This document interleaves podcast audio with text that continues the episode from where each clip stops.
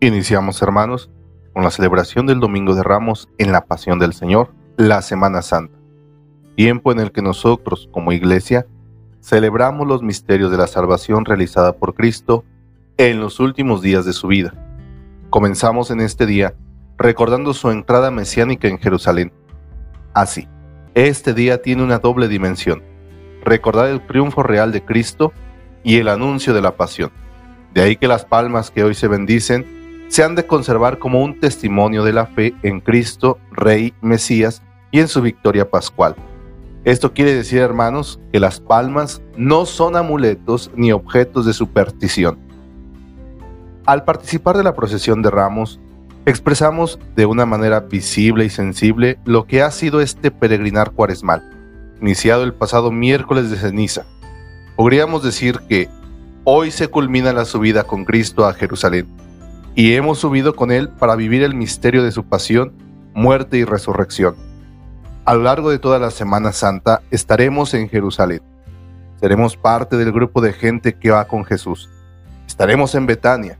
Escucharemos y contemplaremos con atención lo que dice Jesús.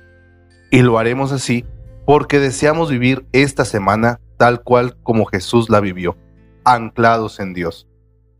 En este día entonces, hermanos, nos movemos entre el rechazo y la aceptación, la sombra y la luz, la muerte y la vida, pues de la alegría y el gozo de la procesión de ramos se pasa a la contemplación amorosa de la pasión de Cristo que ocupa el lugar central de esta celebración. Entonces, hermanos, el Domingo de Ramos es un pórtico pascual que nos anuncia la gran celebración del Trido Pascual. Es, por lo mismo, una mezcla de elementos triunfales y dolorosos.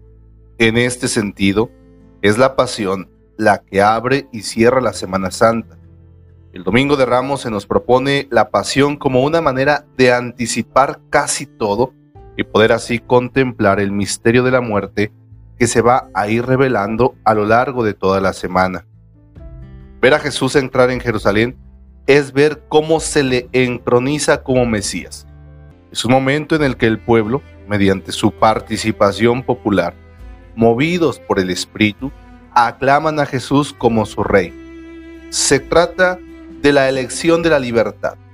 Este aclamar a Jesús como el que viene en el nombre del Señor es un movimiento espontáneo. Aquí no hay manipulación de ningún tipo. Esta aclamación sí que se puede decir que es la voz del pueblo, era la voz de Dios la que hablaba a través del pueblo. ¿Y quiénes han reconocido a Jesús como el Mesías? Los sencillos, los pequeños, los que siempre han sido el corazón del pueblo. Nosotros, hermanos, al participar de la procesión de ramos y de la celebración eucarística, también nos sumamos a ese pueblo que, lleno de fe, reconoce en Jesús la presencia salvadora de Dios por eso lo aclamamos como nuestro Rey y Mesías.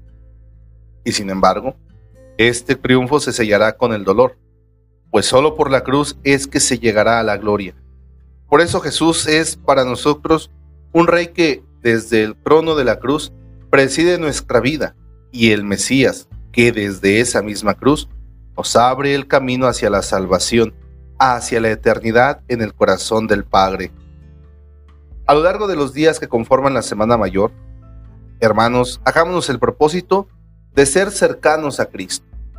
Él nos necesita, porque va a pasar por las horas de mayor soledad y tristeza por las que nadie más ha pasado jamás. Y en esos momentos Él necesitará de nosotros. Necesitará nuestra compañía, nuestro consuelo y cariño. Por eso, hermanos, hagamos el esfuerzo de darle al Señor nuestro consuelo, porque en esta Semana Santa Jesús realmente lo necesita y nos necesita.